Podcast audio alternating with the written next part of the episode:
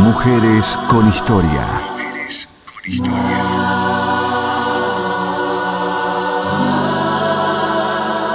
Mujeres que marcaron un camino.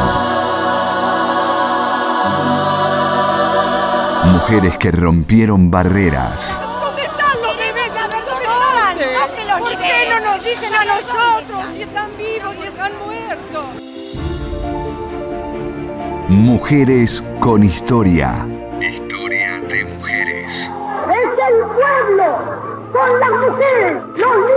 los ancianos, los trabajadores que están presentes porque han tomado el poder en sus manos y saben que la justicia y la libertad la impondrán únicamente teniendo al general Perón dirigiendo a la nación.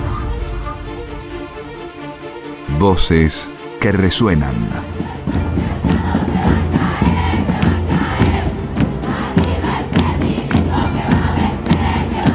Mujeres. Lucha.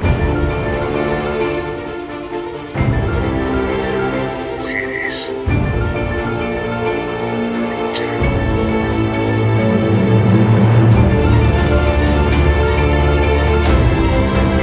Evita, emblema de la justicia social. emblema de la justicia social. Y todos los problemas de injusticia social y de dolor despiertan en mí la rebeldía y la voluntad de hacer justicia, el problema de la niñez es por excelencia el de mi atención y máximo cariño. Eva Duarte nació en la localidad bonaerense de Los Toldos el 7 de mayo de 1919.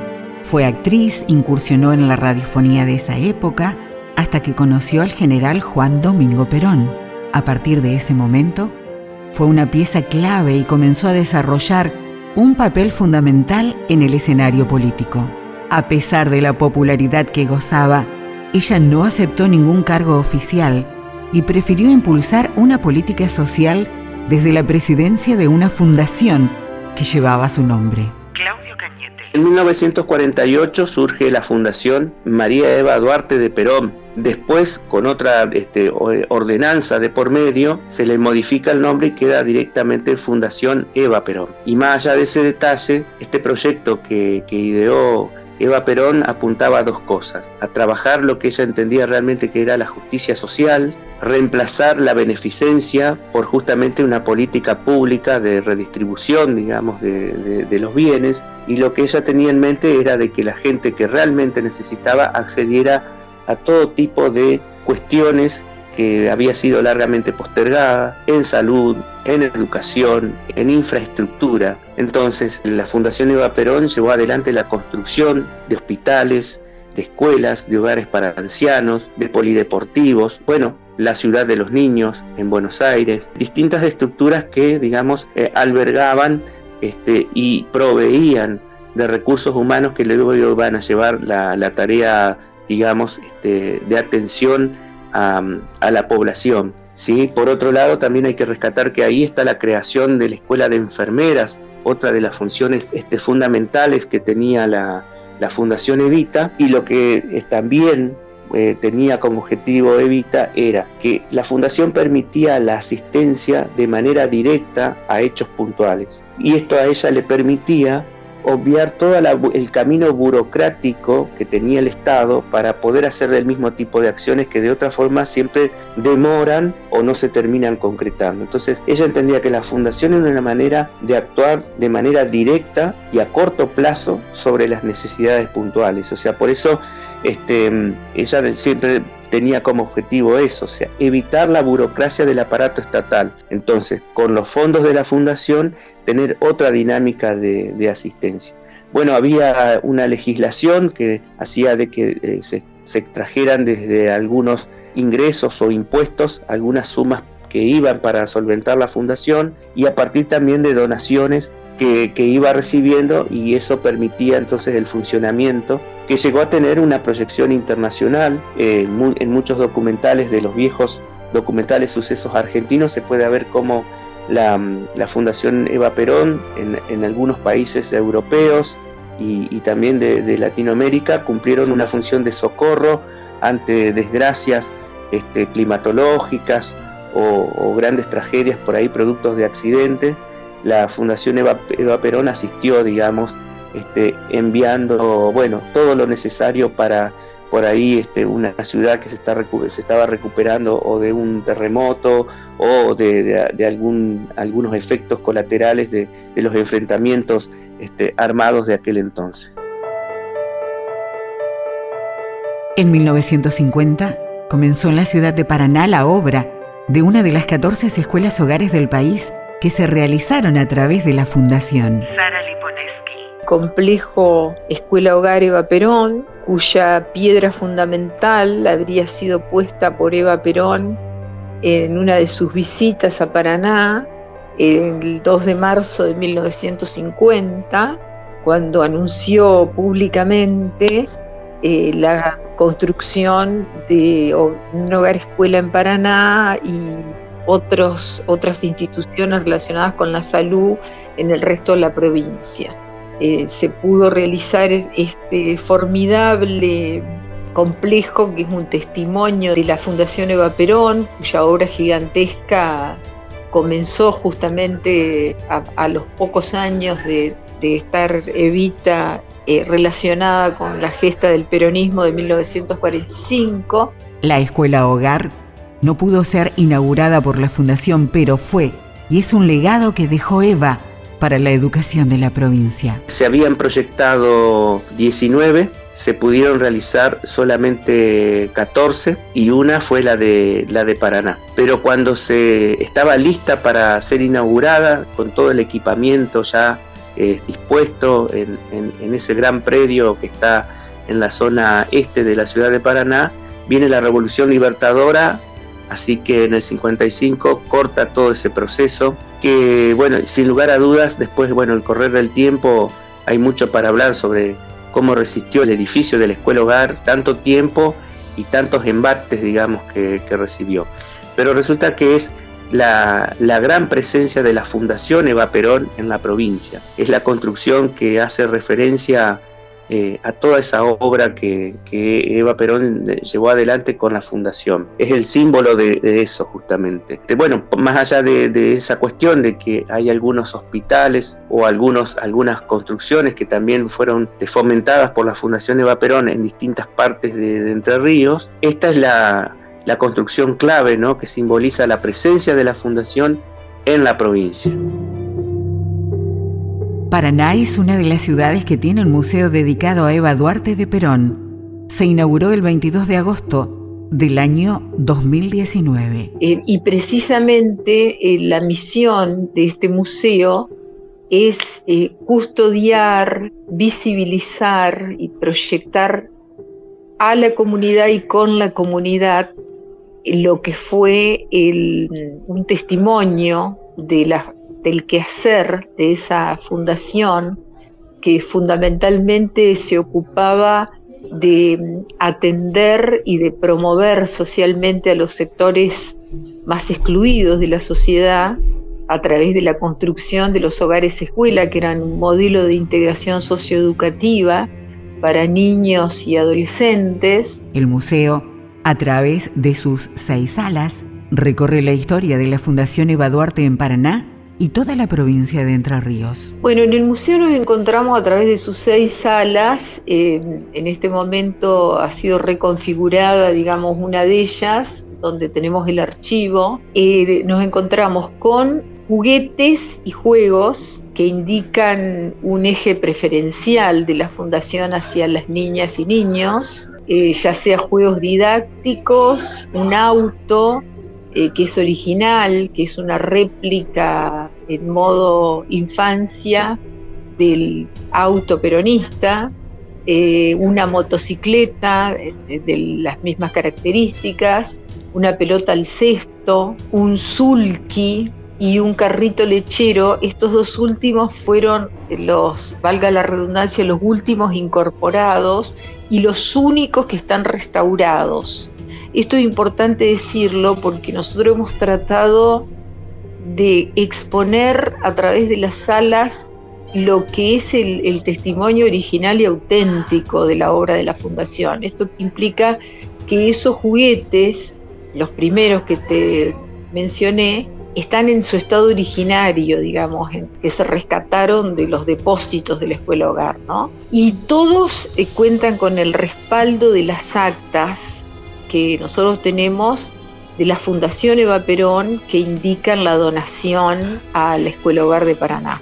También tenemos una sala de salud donde hay un eh, equipo de odontología completo en modo infancia, eh, en estado impecable si consideramos que han transcurrido más de 70 años eh, y que también da cuenta de su excelente material, porque si no es imposible preservarlo, ¿verdad? hay una balanza que los niños y niñas este, utilizan a modo de juego, pero es real y es originaria. Algunos testimonios de lo que fue la función este, eh, sanitaria de estos complejos, porque vale la pena resaltar que cada iniciativa que se proyectaba desde los hogares escuelas, sean los campeonatos deportivos, distintas competencias, eh, la actividad educativa propiamente dicha, era una oportunidad para hacer un control de esa población de infancia respecto de su estado odontológico, de su estado sanitario en general, que esto también es un signo muy indicativo de la preocupación por la salud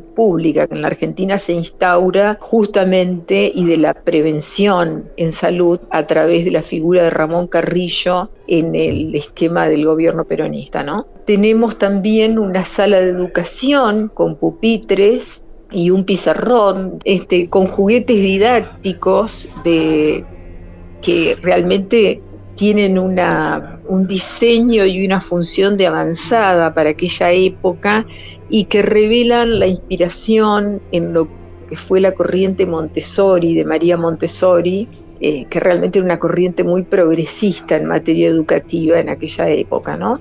Eh, en Europa. Tenemos una sala hogar donde hay una, una cama también eh, en medida niños, niña, ropas de cama que dan cuenta de un criterio estético que implica además un criterio de dignidad social, porque antes de, la Fundación Eva Perón existía la beneficencia pública. Este, bueno, eso está nuestro, en nuestra sala de hogar. Tenemos el archivo que, como te decía, guarda más de 700 planos originales de la construcción del complejo, más de 300 actas que dan que acreditan la pertenencia de los objetos que tenemos expuestos a aquel periodo y legajos de todo el personal que transitó por la escuela hogar. No consiste tan solo en depositar la boleta en la urna, consiste esencialmente en elevar a la mujer a la categoría de verdadera orientadora de la conciencia nacional. Orientadora de la conciencia nacional. Con el voto femenino, que ese fue el, el, más brutal, por decir así, en su impacto de los desafíos. O sea, nosotros hasta 1947 no éramos ciudadanas las mujeres. Ahí con, con el impulso de la ley 13.010 y reconociendo todos los proyectos que habían muerto por, por cajoneo en el, en, el Congreso de la Nación, de mujeres como Julieta Lanteri, Julia Moró de Justo este, y otras, eh, Evita retoma esa causa, pero además no lo hace sola. Esta, esta vocación de compartir con otros y otras, de sentir que, que, las causas, digamos, para, para, poder ser exitosas tenían que ser en, en comunidad, digamos, ¿no? ella genera, a través del Partido Peronista Femenino, una playa de, mujeres este, que, que, tomaron la, la, bandera, digamos, del voto y que hicieron visible la existencia de las mujeres a través del enrolamiento. Tampoco teníamos documento, digamos, antes de Vita.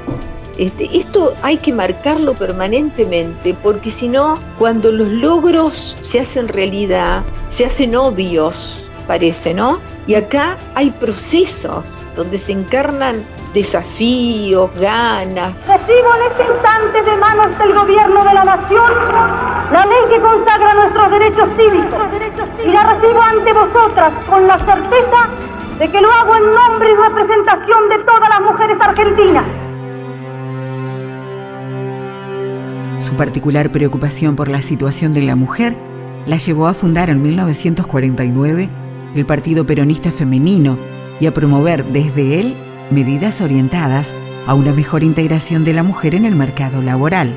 Eva Perón forma la rama femenina del Partido Peronista a las delegadas que les encargó el censo de las mujeres en cada provincia para formar el padrón de lo que serían las mujeres que votarían en 1951, una de las cosas de esos relevamientos era también saber cuáles eran las zonas del país en donde realmente había grandes necesidades y que también a su vez fueran puntos estratégicos desde lo geográfico yo diría también desde lo geopolítico. Ese relevamiento llegó como materia prima para planificar en dónde se iban a construir las escuelas hogares en el país. Entonces e, es muy importante porque entonces quiere decir que eh, Paraná fue elegida este, no al azar, sino porque eh, los datos recolectados por, por las censistas, pues luego, eh, digamos, relevamientos hechos por la fundación, detectaron y determinaron que Paraná era una, zona estratégica, una zona que tenía la influencia de, un área poblacional que tenía muchas necesidades y que por eso entonces se decide que uno de los puntos centrales, la escuela hogar, iba a ser en la capital entrerriana. ¡Me han elegido para presidir el movimiento femenino peronista! ¡Lo presidiré con abnegación, con amor! Tratando de contemplar a todas las mujeres y todas las inquietudes de la patria, sin favoritismo de círculos ni de personas. Entre Ríos tuvo la oportunidad de tener la presencia de Eva en varias ocasiones.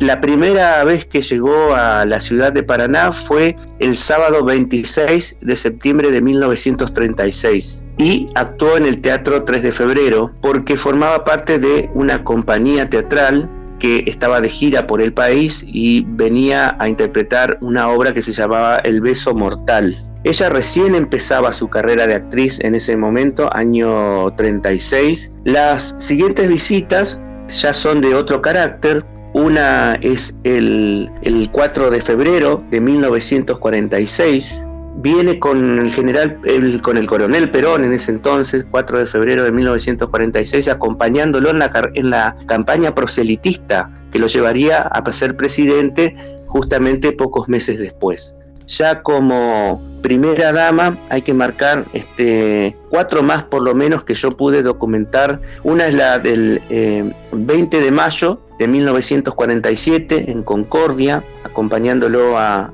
Perón este, en, un, en, un, viaje hacia eh, el norte, digamos, iban río arriba, remontando el río Uruguay, el destino era Paraguay.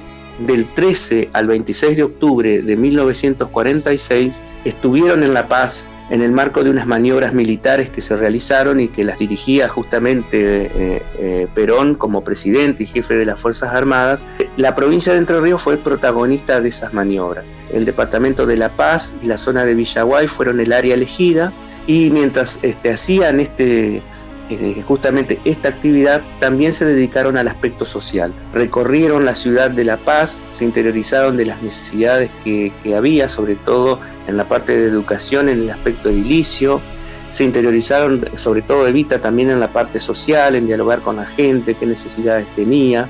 Hay una visita del 3 de junio de 1947 que es muy particular porque se estima de que es en Concepción del Uruguay, pero no hay mucha documentación acerca de eso el 3 de junio sería una fecha en la que ella hizo un discurso a los maestros entrerrianos en un congreso de maestros que se realizó.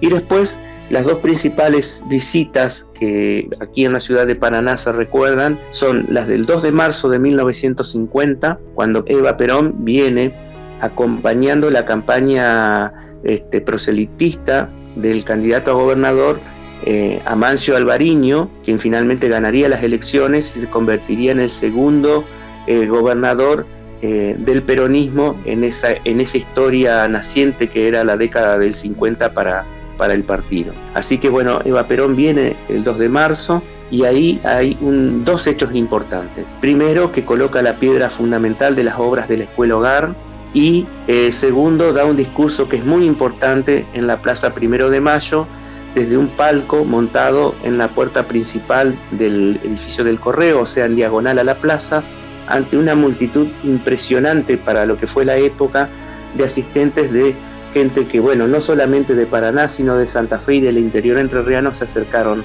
la visita quizás más importante son dos días de Perón y Evita juntos en la ciudad de Paraná, que fue el 23 y el 24 de mayo de 1950, o sea, al poco tiempo de la visita anterior, ya directamente para presenciar eh, la transmisión del mando del bueno, flamante gobernador Ramón Amancio Alvariño, de que recibe el bastón de mando de el gobernador Maya, que era el gobernador de, extracción laborista y que, bueno, entregaba el mando eh, al, al nuevo elegido, ¿no?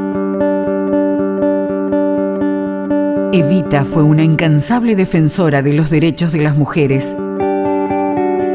Evita desafió los roles tradicionales de género de su época.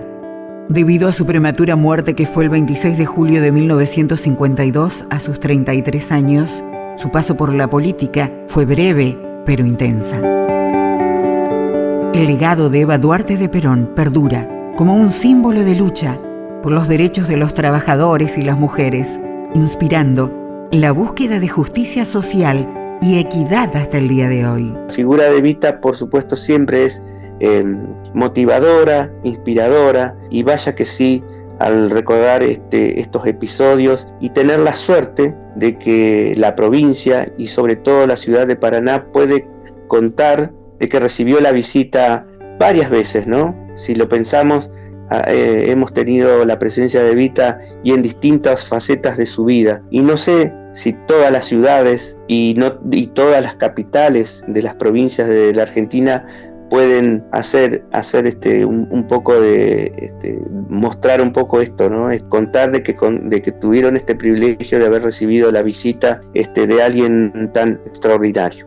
La mujer argentina se fervorizó reclamó su puesto en la lucha, en la lucha, y fue dueño de su destino.